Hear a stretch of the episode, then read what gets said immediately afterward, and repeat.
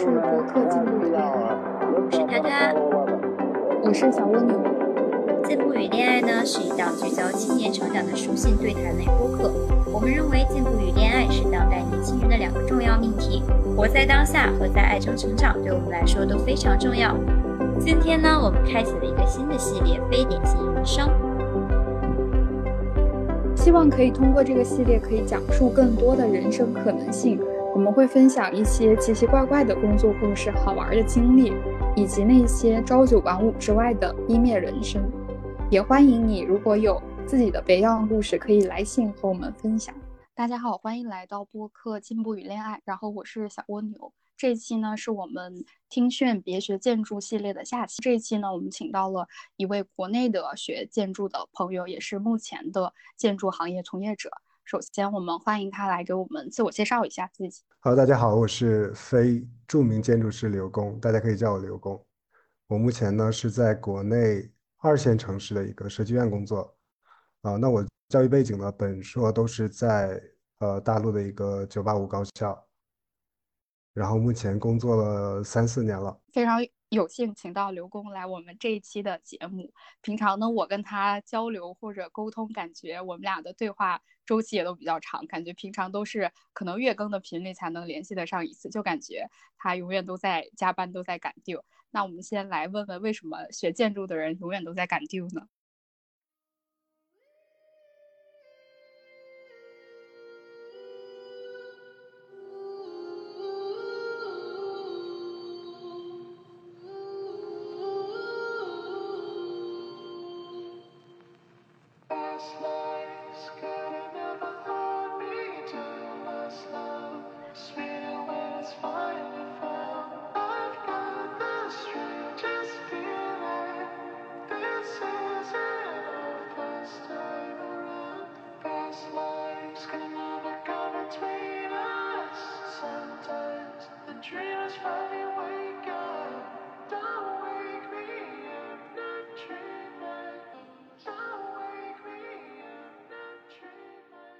一个主要的原因就是目前的市场环境确实不太好，可能各行各业或多或少都有这样的情况。那我们对于建筑行业来讲，尤其也是这样。目前所有从事设计行业的这些这些设计师来讲呢，大多都是一个九九六，基本上是九九六的一个状态。因为目前我们的行业竞争比较紧张，我们的城市进程到了一个呃比较高的一个状态，所以我们的业务竞争会比较紧张。所以导致了我们现在行业比较内卷，以至于我们这个行业当中的人都会比较的忙吧。那我想问，就是你们一般通常现在在国内的一个，就是你们做工业建筑这种通常的项目周期大概要多久呢？先呃不是工业建筑啊，工业建筑只是建筑设计的一个小的门类。呃，如果往大了点分呢，可能可以分成居住建筑和公共建筑。那么对于一个公共来公共建筑来讲，呃，常规的一个项目周期是两三年，甚至更长一点的都都有四五年这样的一个周期，所以这个周期是很久的。那你们实际的平常会去工地的频次会比较多吗？还是只需要在设计院里画画图就可以了？呃，这个跟具体工作的分工也有关系，因为对于一个建筑设计呃建筑项目来讲，它的一个大概的一个呃。周期可以分成以下几个阶段，首先是策划阶段，这个是前期对于它的经济性和可行性的一个判断，然后其次是设计阶段，就是把我们对于一个场地，呃场地现状的一个了解翻译到我们具体的一个建筑空间，这么一个过程，然后再其次就是一个建造阶段，也就是施工阶段嘛，然后这个阶段主要是设计院来或者是设计单位配合施工单位进行一个建造。其次才是建筑的运维阶段，那么我们所谓的呃狭义上的设计阶段呢，主要就是第二个阶段，但是这个设计阶段周期也是蛮长的，尤其是加上我们做公建设计，它的项目周期本身就三五年，我们这个设计阶段和施工阶段很可能是交织来进行的，所以导致这个项目就会很复杂，很很拖得很长。所以可能像你平常实际还是涉及到前期设计多一点，其实可能不太需那么频繁的需要去工地，对吗？呃，对，甚至我们有一些设计部门会专门派出一些驻场的建筑师就是配合呃施工单位在现场进行建造，然后反馈他们施工现场遇到的一些问题，然后再由专业的呃设计人员进行再次的设计处理。因为我了解到你的工作方向主要是工建设计，你可以大概给我们介绍一下，就是你的具体的这一块的领域，以及你们同学们大概大致的就业方向吗？就业方向其实往大了说呢，我可以举个当时我毕业的时候，我们学院的老师给我们举了一个很浅显的例子，他当时说，如果你们想赚钱呢，你们就可以去房地产。房地产公司嘛，然后如果你们想要做设计，就建议你们去小型的设计事务所，但是可以设计出很多很精致的建筑嘛。但是如果这两者你都不想选，去了设计院呢，那其实可能就两头都不沾了，所以是很尴尬的一个状态。其实这句话也反映出了我们现在建筑人员在这个行业当中的尴尬，尤其是在建筑呃房地产行业。走下行的这么一个趋势下，我们之前呃没有赶在头二十年、十年建筑风口上入行的这些建筑师呢，可能已经失去了在这个地产行业里赚钱的机会。然后现在呃大家都涌入到设计院或者是事务所当中做设计的话，它这个情况就很不容乐观。那对于建筑类型来讲呢，我们之前呃城市化进程还没有这么完善的过去的二三十年当中，有大量的房地产项目。在我们城市化已经比较完善的现在呢，其实这些房地产项目已经没有那么多了。啊，如果做公建的话，就有好多可选的方向，比如说呃做一些文化建筑啊、剧场建筑啊、医院建筑啊。呃，有很多种类型。那我目前主要是做医疗建筑，这个医疗建筑也是目前公建建筑里比较复杂的一个门类，所以说挑战性还是比较大的。就是前面您说到，你们老师说的，如果去甲方的话可以挣钱多，然后去事务所的话可能做一些设计，然后设计院可能又两不占。那你自己觉得在设计院的工作大概就是在行业里是一个什么地位呢？或者你也可以先从介绍你在设计院的工作开始。好，我觉得目前。设计院来讲，它可能更像是一个劳动密集型产业，而并不是所谓的，呃，大众认知里的高薪人才创新产业。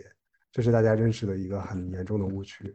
就是为什么设计院的定位这么尴尬呢？我觉得和我们国内的呃设计行业的发展的根源有点关系。因为所谓的设计院的这个概念是实际上是受了呃受了苏联的一些计划计划经济。的影响，就是在当年计划经济的背景下，有这么一些所谓体制内的呃设设计部门，他们可以承担自己呃权力阶级影响下面的一些项目，就可以完全自己发展的很好了。但是我们近些年改革开放以来，呃，这些所谓的设计院参与到市场竞争环境当中呢，它的定位就很尴尬了。就是虽然一方面要向国外的一些设计事务所。一样参与市场竞争，但是它本质上的这些思维还是我们传统的这些体制内的思维，所以导致我们，呃这些传统的设计院，尤其是这些大型的国企的设计院，他们的核心核心竞争力并不是要看设计的本事，往往是成为了设计本身之外的那么一些东西，甚至有我听说有一种说法，设计院的核心竞争力就是靠舔，怎么样去舔自己的领导。舔自己的甲方，就是你能把业务拿得到，不管你设计的怎么样，你都能活得很好。所以这是呃设计院定位很尴尬的一点。但是西方的一些现在比较发达的呃一线的设计事务所是怎么样怎么样过来呢？他们的呃不管是 SOM 还是 KPF 也好，就像这个 SOM 它是有三个合伙人，呃一个姓 S，一个姓 O，一个姓 M 嘛，他们的设计的。公司的出发点就是在设计本身。就我举一个例子来讲，就是魅岛，呃，魅岛的那个三大设计事务所，他们当时一度在创业初期的时候，他们的资金的现金流只够维持设计设计人员工资的一个月了。所以当时他们就开了一个会，跟这些设计人员说：“我们的钱只够维持最后一个月，我们的钱只能让大家再投最后一个标。如果我们这个标中了。”我们就能继续的参与到这个设计事业当中。如果我们中不了，可能这个部门就要散了。所以在这种背景下，他们就中了自己呃，就做出了自己最有代表性的那个金泽美术馆嘛。其实这样的设计公司或者说设计事务所才是真正有设计价值和设设计本质的，而不是我们现在的所谓的这些设计设计院。其实那些往往都脱离了设计本质。说到底，其实它不是，其实还是制度本身设置问题，就是它这个机构到底是不是因为通过市场机制运作而活下来？如果它不是因为市场机制运作而能一直存在的话，那它的竞争力其实也本身就是没有那么足够有市场竞争力，只是因为有一些客观原因它必须存在。没错，没错。所以我们目前在国内看到的很多大型地标建筑，它的方案设计都是国外的事务所来做的。像是央视的那个大裤衩楼啊，甚至什么各种大家耳熟能详的那些所谓的丑的建筑啊，其实都是国外的人来做方案的。那你们同学们现在大家还在，就是还从事建筑行业的比例高吗？呃，据我所知，我我那一届的同学大概可以分成三种，大概有三分之一的同学继续读研，无论是在国内还是在国外继续在学习的。还有一部分就是去了房地产或者是设计设计公司，还有一部分三分之一吧，可能就已经去转行或者是考公考编，就各种其他的地方了。好像就是其实不干本行业的，倒也只是一小部分。对，但是现在确实是有这样的趋势，尤其是设计这个大类来讲，对于建筑设计它只是一小部分，包括像工业设计啊。呃，UI 设计啊，然后很多其他的设计方向也都有转行在做的。那我想问问，就是你了解的你们同学，可能比如说大家在有在一线的同学多一些吗？还是大家在一线或者二线的城市都有？因为我最近正好了解到我一个朋友，他比较有意思的是，他他是学设建筑设计的，但是他在广州工作，但是他目前呢又在。就是湖南的一个高校，然后读研，但是他是读在职的研，所以他每周就是可能上班在广州，但是他周末都回来湖南在职，就是读研。但是您可能让他回来回湖南这边找工作的话，又不太现实，所以可能还是大家在一线的机会会多一些。所以想问一下，你们同学之间，他家就是在一线跟二线的比例差别大吗？主要都是在一线，其实这个建筑行业和其他行业是一样的，一二线的城市，呃，工作机会是最多的。尤其是对于设计行业来讲，在一线的顶级事务所是其实是最有能力和能符合当下市场环境竞争要求的。所以我同学大部分其实都去了一线一线城市。但是因为我了解的可能，比如说你各行各业你在一线，大家都是九九六，以为会在二线就是可能生活会稍微有一些自己的生活一点，但好像你们不管在。在内地还是在沿海，好像都是九九六，就差别也不大，好像只是光从工作强度上来说的话。对，其实目前这个行业工作强度真的都差不多，无论你是在一线还是二线，是设计院还是事务所，还是在房地产工作，这个强度都蛮大的。虽然目前这个行业在下行，但是其实由于内卷很严重吧，虽然项目并不是那么多了，但是大家都还是很。但是忙的可能不是，呃，工作本身，就是很多乱七八糟的事情，这个都是避免不了的。因为你你说到就是建筑行业内卷比较严重嘛，其实我个人理解，我觉得建筑师他这是一个，我相对我理解算是门槛还比较高的专业，因为比如说我是法学。其实我觉得法学相对来说是一个门槛没有那么高，就是可能按照你以前大家去考一个法律职业资格考试，只要你能找到一个律所，你都可以去干这一行。但是你建筑就不能说，我如果之前没学的话，我今天我想从零起步去来学的话，就几乎不可能。所以我就感觉相对来说，应该建筑行业也是一个相对门槛比较高。然后，为什么你们还会存在着你说的这个人数过多的情况呢？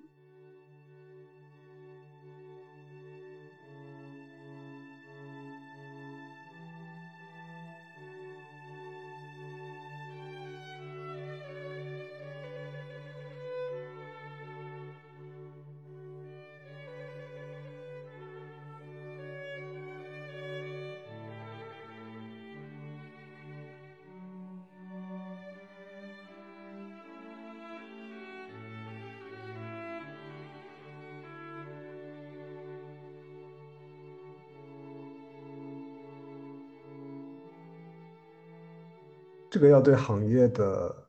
呃分工具体来讲的话，确实是有这样，因为对于建筑师来讲，他的门槛必然是很高的，因为对于建筑师的各类的呃素质要求都很高。但是对于一个建筑从业者来讲，这个门槛就很低很低了，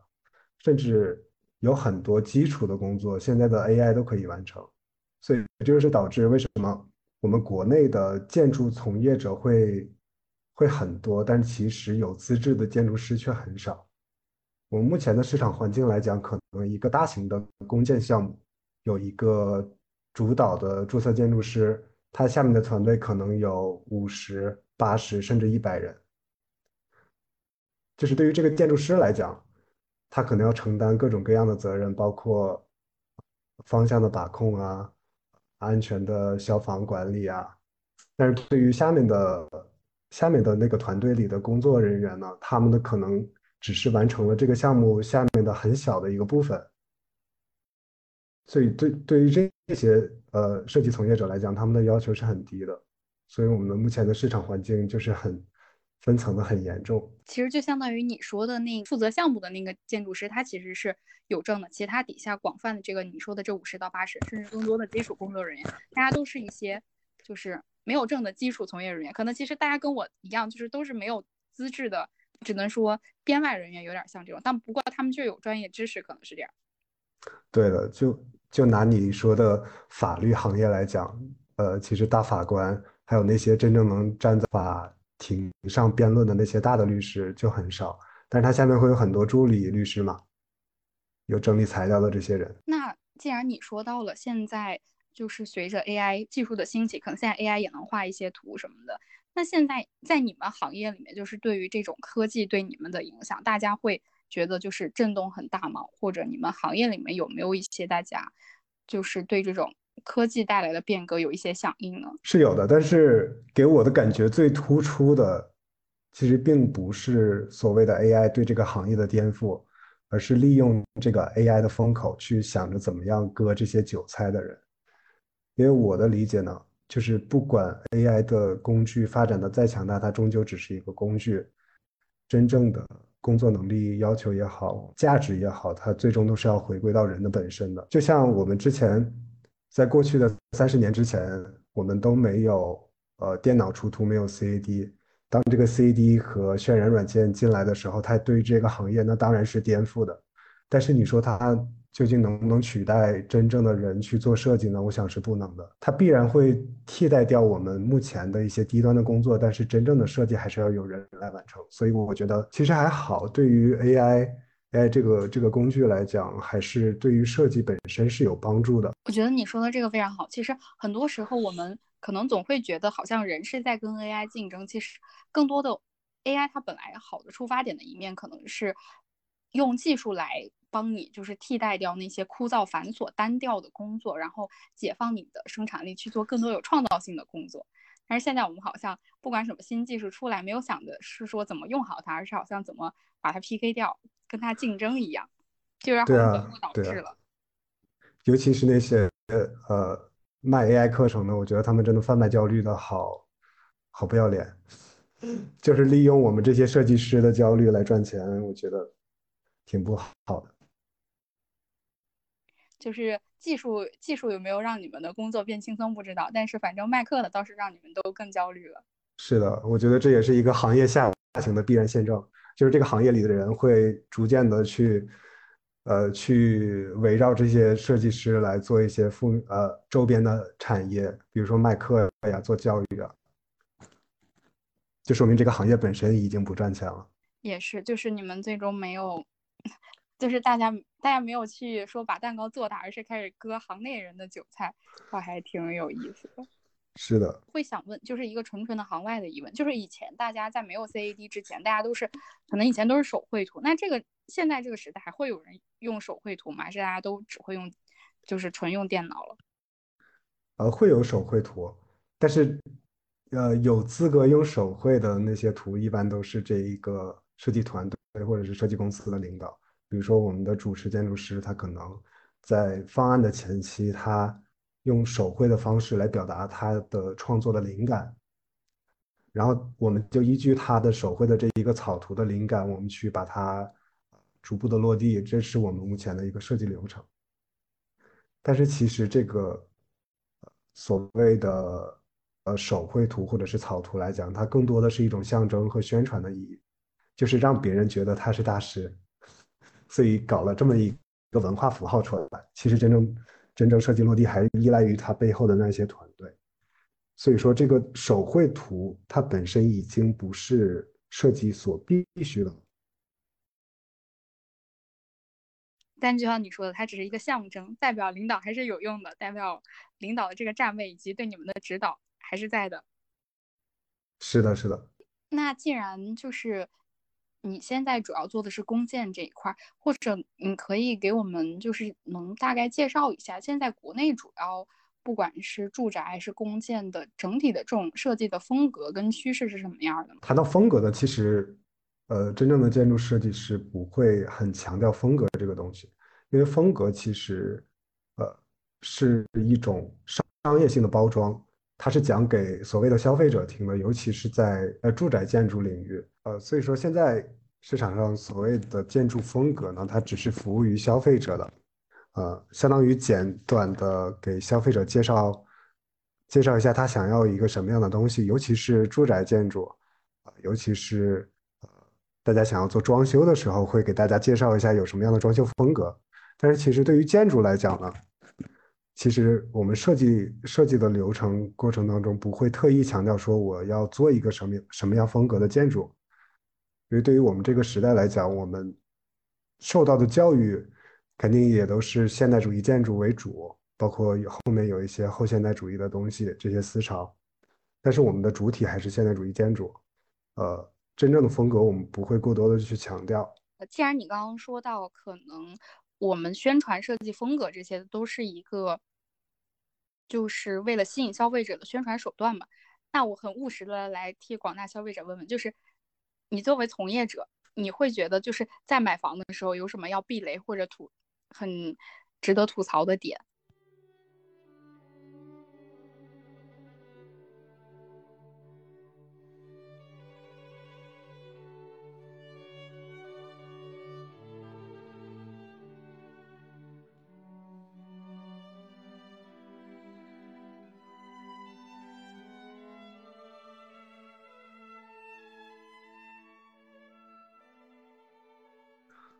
哦，你说到买房这个是，其实它是一个很私人的东西，所以它一定是要强调个性化。你对于这个居住空间有什么样的需求？啊，你是一个人住、两个人，还是三代人、四甚至四代人住？这完全都是对空间要求是不一样的。所以我觉得第一要义就是要认真的反思自己的生活需求，最本质的东西是什么？你对这个空间的需求是什么？其次才是你想要一个什么样的装修风格，这些都是次要的。我举一个很简单的例子，就是，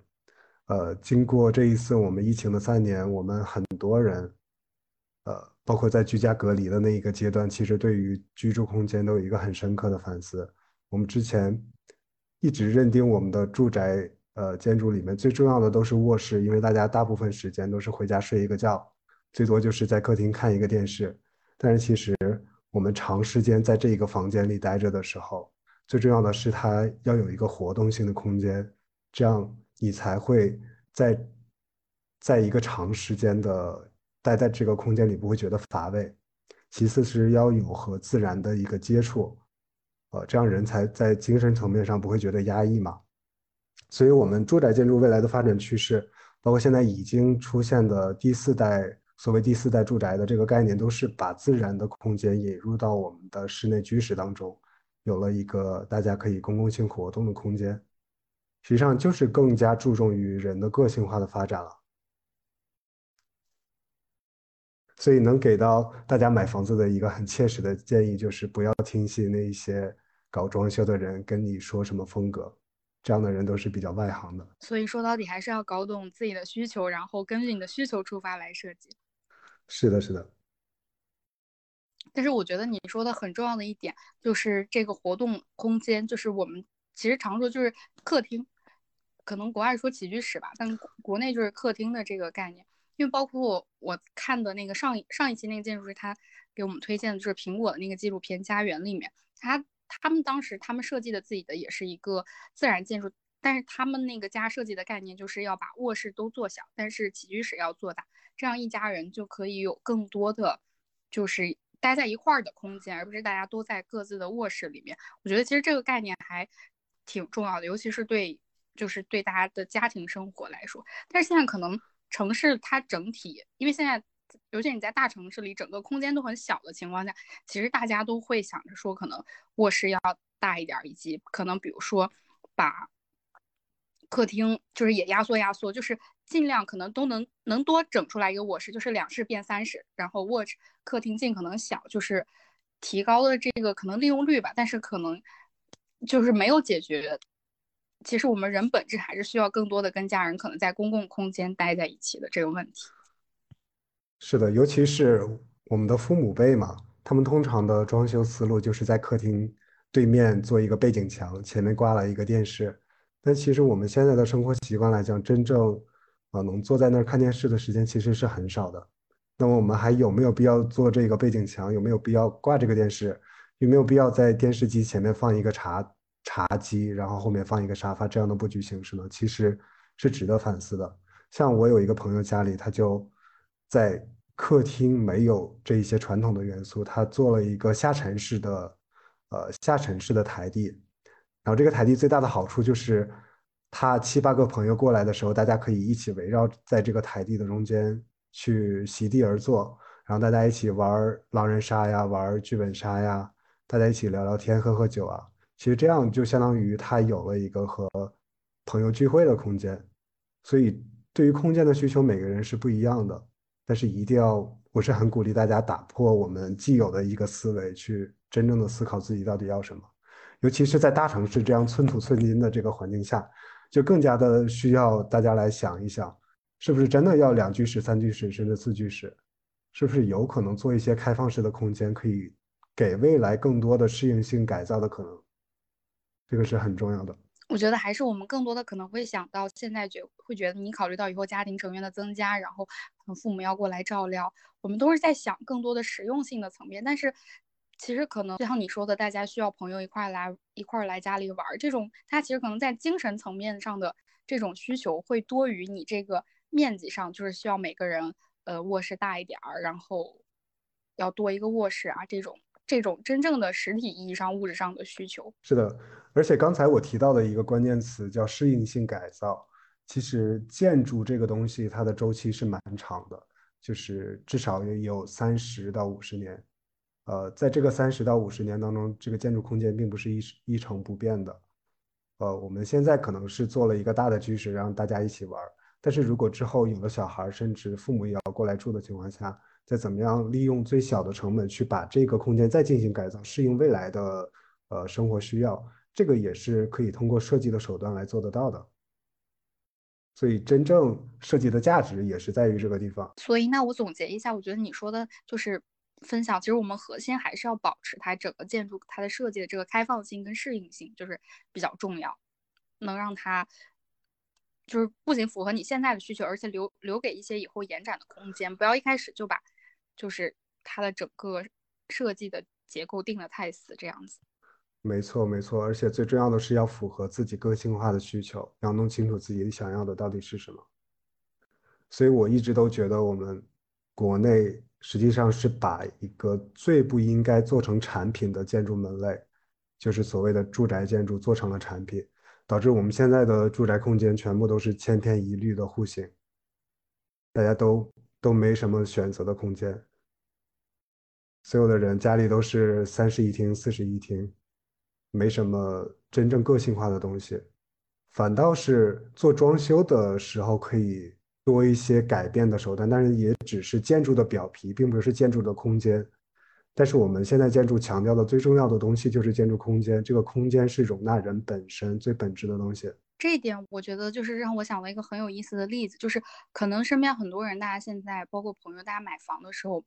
因为你这个买房是一个大头，大头投出去之后，大家就会想到说，如果装修要花几十万的话，就觉得好像就是一方面是经济紧张，另一方面又觉得还不如直接买精装房比较省事儿，所以大家就会想说，就是大家都会考虑说优先买精装房，这样你直接基本上就能就能比较比较比较省心嘛。但是现在这样，我们聊下来之后，我在想，你说其实你已经花了大头花了那么多钱去买一个买买了一个空间，而这个时候你既不能设计，也不能根据你的需求调整结构的话，其实相。听起来又像是一个比较亏的交易。明明其实你花一些相对于你总购房款来说更少的设计费，但是你能获得一个更适应你的空间，这个事情其实是性价比更高。只是当然它要付出更多时间以及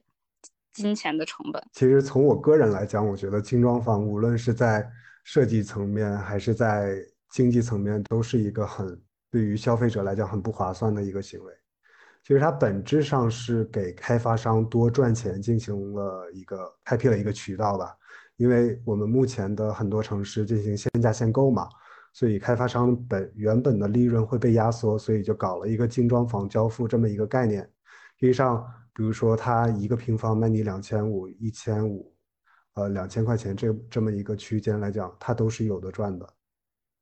其实说个比较比较暗黑的真相就是。不管他卖你精装是多少钱，他的精装成本一定远低于你所交付的那个钱。所以你拿着那那两千五一平的成本，你如果自己装的话，肯定会远远超出精装房的效果。但是反过来又说，精装房最大的意义是什么呢？其实它可以提高你入住的时间，对于着急入住的这些人来讲，肯定是还是有一些好处的。但是对于就像我这种已经刚刚买了精装房的人来讲，我现在真的很纠结。一方面花了很多钱去交这个精装的费用，但是其实它的设计的呃设计的状况是我很不满意的。但是砸了重新做又没有钱，所以现在就很尴尬。因为而且作为外行来说，我们都会觉得自己不懂装修，就会觉得你自己装会要比精装房的那个价格要多花出很多钱，因为大家就是。很多人大家都没有装修过，就会觉得非常贵。你自己装肯定没有开发商批量装修，大家都是觉得开发商那个更便宜，就会消费者有一种觉得自己买到了便宜的感觉，而不是你说的这个，就是大家其实是亏了的这种。所以你这一点也很好，因很好的反映了我们目前的设计市场的一个消费现状。其实本质上我们大多数人都是不认可设计的价值的。就比如说我同样的。一万块钱，我告诉你，这是你装修背景墙的材料成本，或者说同样的一万块钱，我告诉你，这是我的设计费。但是你具体需不需要用这个大理石的材质做你的背景墙，甚至需不需要做这个背景墙，都是可以在设计范围内探讨的。但是对于消费者来讲，他可能觉得你设计有什么价值呢？无非就是在电脑上画一画，在图上画一画，反正最终落实到我的呃。成成果的地方也都是那些摸得到的的一些材料，所以其实大家是不愿意给设计进行消费的。所以我们目前的装修市场通常都是，你买这些材料，买我的一个装修的施工，我送你设计，但是其实它这个装修的材料其实是溢价的，但是大家更情愿去给这一部分的钱，不愿意给设计的费用。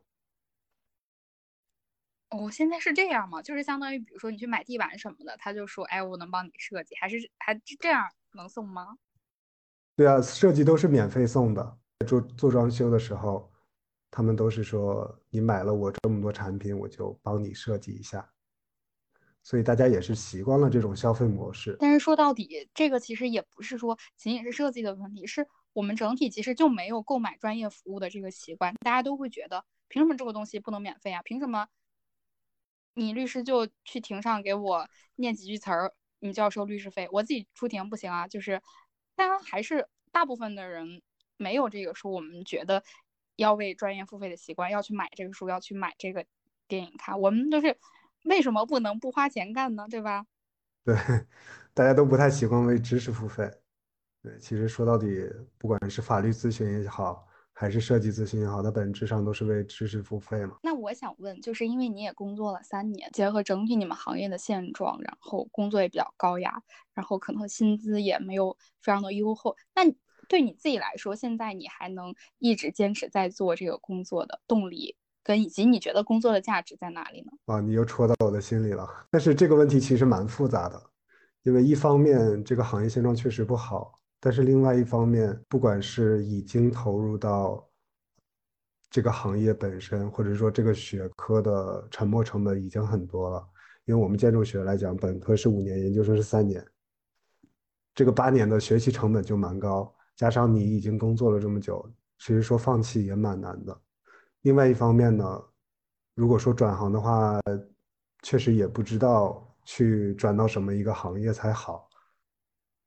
所以目前大部分从业者都是一个很迷茫的状态。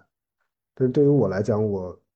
因为我从高中的时候，甚至初中的时候，都很坚定的想要从事这个行业，学这个学科，所以我到目前来讲，都是还有那么一分热爱在这个里面的，不然也不可能一直坚持到现在。所以，哪怕即使，呃，这个工作强度给的钱都不是很理想，还是能够坚持的下来。也，但是也不排除以后有可能会转行啊。但是我估计，呃，很大的一个可能性还是在这个行业里，只不过可能换了一种其他的工作环境是有可能的。那我想问问，就是，那你？就是现在工作三年后，跟你当年毕业的时候，就是你所认为的好的建筑师是什么样的？就是变化大吗？一个好的建筑师，我我先来举个例子，我觉得他和另外一个行业很像，就是导演。因为导演他本身也是一个综合性的职业，他需要协调呃灯光啊、摄影啊、演员啊、剧本各个方面的一个职业。建筑师也是这样，他不仅要呃和甲方接触，和经济性接触。还要和其他的建筑结构、水暖电，呃，甚至是工业工艺啊、医疗工艺啊这些方面来进行一个接触，它是一个很复杂、很综合性很强的一个行业。所以，我认为好的建筑师他一定是一个综合素质很强的人。一方面，他要先是一个好的销售，他能够把自己的设计团队去介绍给这些甲方爸爸们，能够拉得到项目；另一方面，他又要是一个好的管理者，他能管理的好，呃，自己。项目团队里这么多专业的人的一个工作协调的问题，另一方面又要是一个很好的执行者，他能够事无巨细的关注到建筑项目的很多很细小的细节当中。呃，我这三年在学校和在工作之后的一个最大的转变，我觉得就是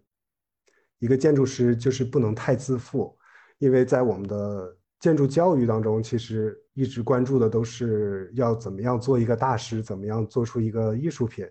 怎么样让自己的作品能够呃流传百世。但是其实现实是很残酷的，我们的行业真相就是，你学了八年之后，一呃在学在学校里学习怎么样去当一个大师，但是一出来就让你去画一个厕所，画一个楼梯间，其实这个落差还是蛮大的。所以我认为建筑师第一就不要太自负，不要把自己当成一个大师，要真正，呃，能够落到实地的去处理好建筑需要解决的问题。因为毕竟其实这个建筑并不是你的作品，它可能呃是主要服务于甲方的，让他们有一定的功能收益，同时要服务于它的这个建筑的受众，服务于社会，它怎么样产生一个积极的影响。但是不要把它当成是自己的建筑。这是我这几年工作以来产生最大的一个转变吧。好的，谢谢。那我还想问，就是因为你说到自己现在对建筑设计也还是有热爱的，那我想问问，就是对你来说，就是做设计的那个爽点在于哪里？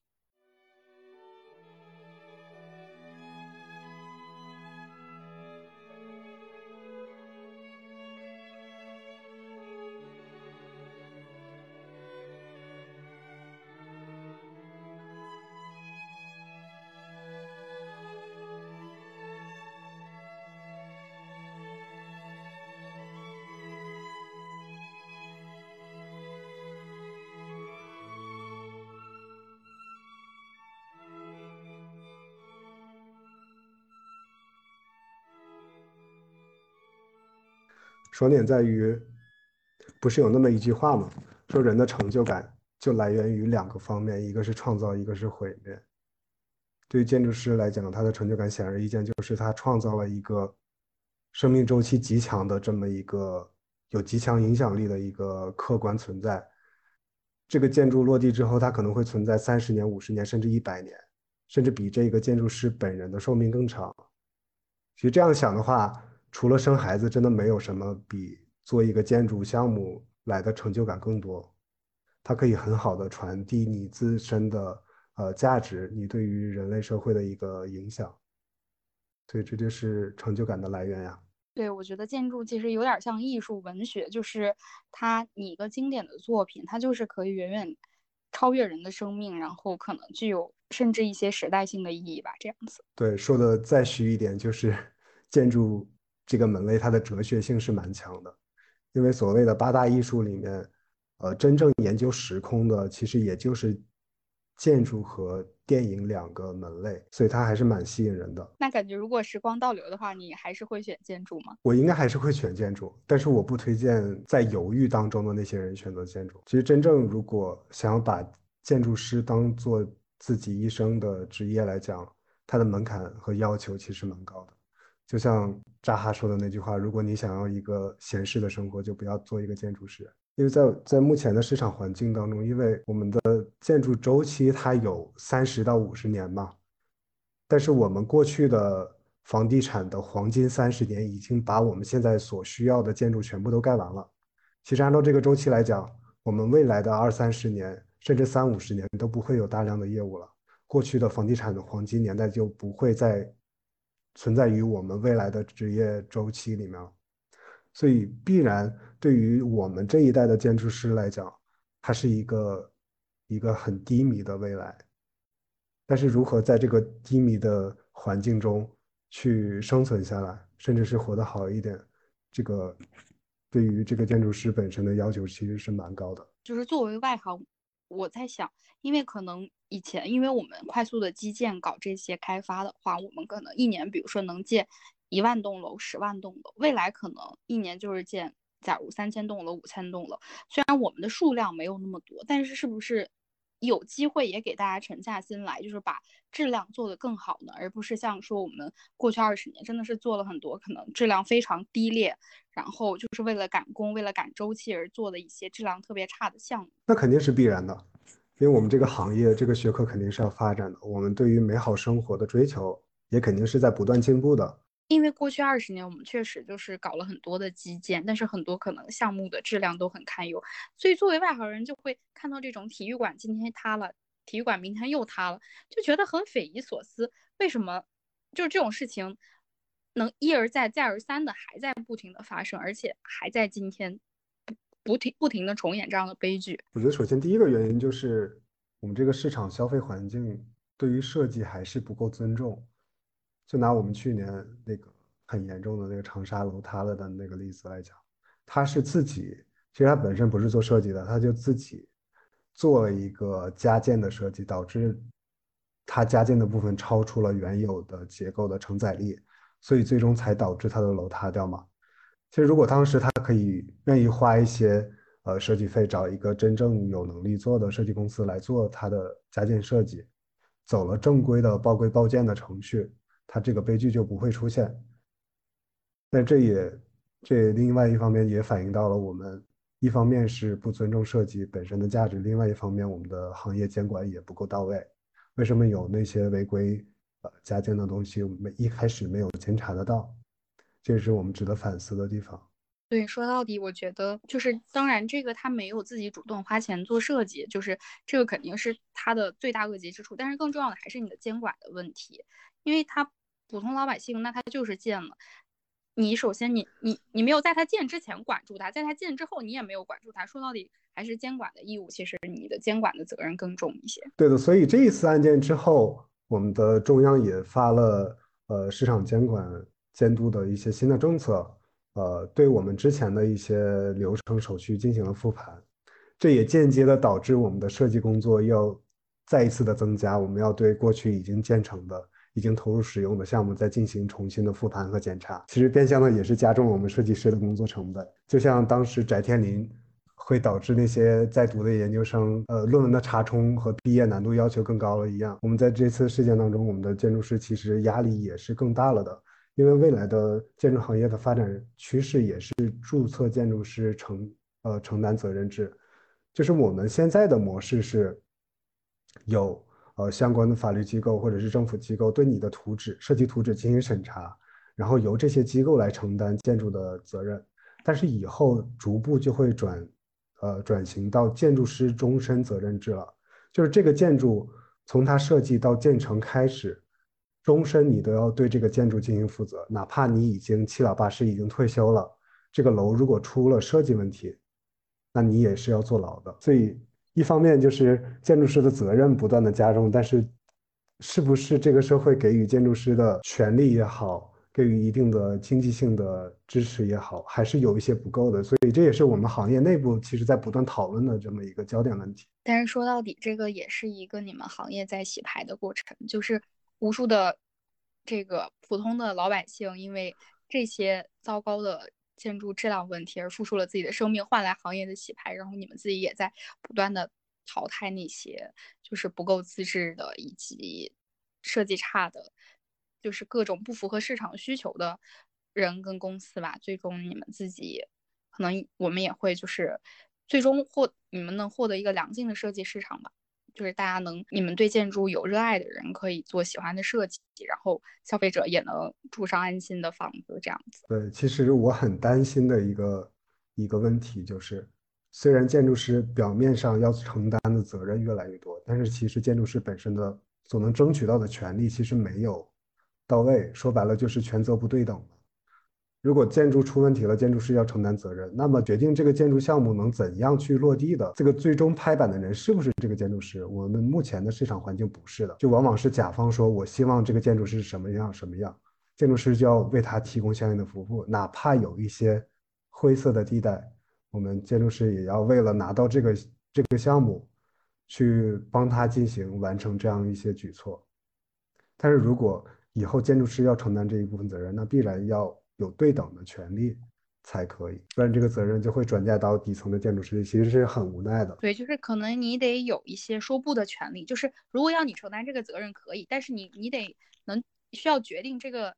这个责任你要不要，属不属于你的责任，不能说把所有的其他人的责任也强加在你身上。是的，就而且另外一方面就是我们的房地产项目，希望以后都不再是期房了，因为现在烂尾的现象。也真的很严重，有很多人花了父母攒了一辈子的钱，但是最后烂尾了，拿不到这个，拿不到这个买的房子，其实很难过的。就是把所谓的一个金融金融玩具失败了之后，把这个最终的责任转嫁到了消费者身上，其实对他们来讲是特别不公平的。感觉从设计上就是说出去可以说到很多很多的社会问题，说着说着听了都想抹眼泪，就是 感觉真的都很不容易。所以大家都不容易，所以愿大家不要再买到烂尾楼，也希望以后不要再有期房。那对于你自己来说，在就是有没有在未来有一些你很想尝试的设计项目？不管是未来十年、二十年、三十年，都可以说说。其实我最想呃尝试的设计门类就是居住建筑，因为从我呃本科呃本科入学学习来讲，我都是觉得，因为人的。因为建筑的本质就是研究人是如何栖居的嘛，但是我们人一天二十四小时有将近一半的时间都是在我们的住宅当中去进行的，所以其实建筑住宅本身是对我吸引力非常大的。但是就像我刚才所说，我们过去的三十年把中国最不应该做成产品的建筑门类做成了产品，就导致我们的住宅建筑其实是没有什么设计含量的，这是一个无奈的事实，所以。如果我能够自由的去选择的话，我是愿意做一些独立的住宅，能够真正的去把一个人的个性化的东西设计出来，因为这样的建筑作品才是有温度的嘛。那您对这些就是国内这些比较知名的建筑，包括央视的楼啊这些的，你们自己设计圈内的人怎么看呢？我觉得还是时代的必然产物吧。因为在我们黄金发展的几十年当中，必然要有这么一些，呃，所谓大型的符号，宣示着我们在浩浩荡荡的城市化进程嘛，这是必然的。就是这个这个这个地标建筑不是你做，也会有其他人来做。当然，它会产生一些争议，但是这些争议本身也是这个建筑成功的一部分。因为建筑它一旦建成之后，它就不是属于这个呃甲方或者是说属于这个建筑师的，它是社会文化的一个载体。大家议论的最越多，它的本身的商业性呃商业属性就越强。其实就和我们的娱乐圈的那些明星一样，就是他的绯闻炒作的越火，其实他本人的这个价值也就越高。这也是一个社会的意义。另一个，我们聊到就是城市化跟建筑这一块儿，就是我们可能过去飞速的城市化，所以导致有很多的基建嘛。就像现在我们会觉得，整个我们随着经济的放缓，然后以及我们也在不停的各种政策要强调控制特大城市的规模，以及要控制这种外来人口，所以可能在现在小地方呢。没钱搞基建了，没有足够的人口流入，那大地方呢？特大的城市它又在控制人口规模，所以我在想，很多时候可能我们的城市建设有时候就是好，好像又跟经济发展没有那么匹配。因为我最近在读那个陆明写的那一本《大国大城》，它里面就讲到，其实我们的大城市的人口的规模。就是还远远没有达到那个规模经济它应该有的规模，就是其实特大城市的人口应该更多，就是相比于整个整个人口密度以及跟我们现在这个城市的容量来说，你城市的容量是还远远没有达到那个它真正的自然意义上的人口承载力。但是我们可能还是由于政策的原因，就不希望大城市人口那么多。所以我觉得看到一个很有意思的文件，就是北京市它现在写的二零就“十四五”的城市规划里是说要把北京市的那个。人口要控制在两千三百万，但是在二零一五年的时候，上海的人口就已经达到了两千五百万。十年过去了，我们要把北京的人口变到跟一五年就是像上海的人口那么多。所以你说为什么我们说现在其实还是城市还是需要建设的？因为我们的城市化也没有完成，只是可能由于一些政策上的原因，我们现在大城市它没有去规划。就是给城市做相应的这种人口配套的建设啊，导致反馈过来可能建筑建筑行业的你的一个乏力的原因，只能说其实也挺可惜的，因为整个从城市发展来说，我们还是其实应该是鼓励人口流动，然后你大城市充分发挥规模经济的作用，然后你去配套这个基建，而不是说把人口控制住能装得下，就感觉其实就很可惜，就是你没有去真正解决我们城市化。中出现的问题，而是想把人管住。你不去建该建的学校、该建的医院，就是该建的地铁，你把人都轰走了，以后大家的养老这些怎么办呢？就觉得也也很感觉很值得忧虑。其实，哎，你说的这个现象确实存在。呃，虽然我不是城市规划专业的，但是就我个人的观点来讲，我觉得大城市集约化发展一定是一个必然的趋势。我们的未来的不管是十年、二十年还是三十年，我们的北上广深肯定是越发展人口越集中，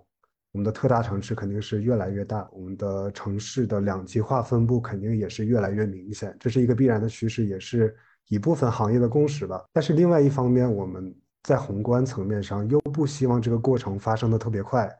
因为它会导致很多的社会性的问题嘛，就包括我们的大城市里的呃就业呀。呃，教育啊、养老啊、医疗啊，这些城市负担会特别严重，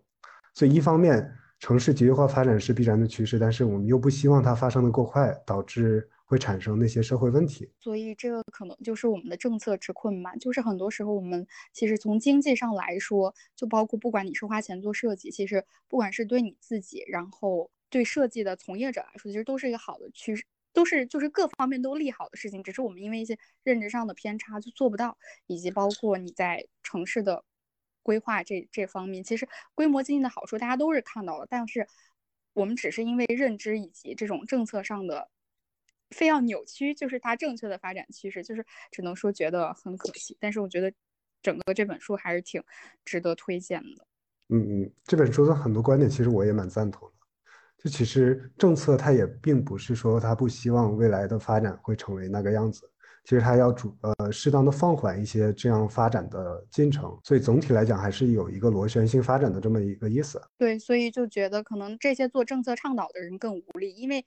你要看到，势必在未来，就是特大城市的人口是会越来越多。但是当今天我们所有的规划都是在限制人口的时候，它限制人口就等于它没有去配套相应的基建、相应的医院，所以只会说你未来城市化的这些问题越来越严重，然后你只会怪是人口在流入，而没有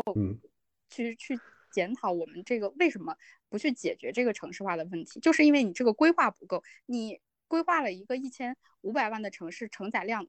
但是你要。这些配套去承载两千五百万人，所以是很惋惜。嗯，所以说人类活动的本质还是经济性，就是有钱的话，他就可以造更多的学校、医院，对吧？但是现在的情况就是，我们的市场环境如果不够好，大家都赚不到钱的话，这个趋势必然是要放缓的。那我们到最后，请您给我们推荐一下，就是您比较喜欢的建筑相关的书啊、电影啊、作品都可以。好啊，我这边打算给大家推荐三个。呃，建筑相关的影视作品和书籍，我想给大家推荐的第一个作品就是文丘里的《建筑的复杂性与矛盾性》。这本书实际上是对于我们呃近一两百年的一个现代主义建筑的一个批判。呃，我们大家如果看这本书的话，其实是很好的一个了解我们现代主义建筑以及后现代主义思潮的一个矛盾点。是对于那些不是建筑学专业的人很好的了解建筑的一个很好的渠道吧。然后第二个想给大家推荐的是一个游戏，这个游戏叫《控制》。虽然这个游戏的本身不是建筑相关的，但是在它的游戏场景里所体现的一些建筑还是很很震撼的、很真实的。它的很多粗野主义的呃建筑风格，实际上是有很多现实建筑原型的。所以也很值得大家在玩游戏的过程中，可以多加注意一些这些游戏里的建筑。然后第三个是一个呃是一个电影啊，就是《银翼杀手》还有《银翼杀手二零四九》，这是一个两部曲。这个所谓的赛博朋克的世界观里有很多很对于未来的建筑社会的一个场景的设想，也很值得大家去了解一下。而且它本身也是一个很出色的电影，值得大家一看。就是这么多。好的，谢谢，感谢您的分享。那我们这一期的节目就是到这里，感兴趣的朋友也可以去收听我们“听劝别学建筑”的上一期和国外建筑生的对谈。谢谢大家，谢谢刘工。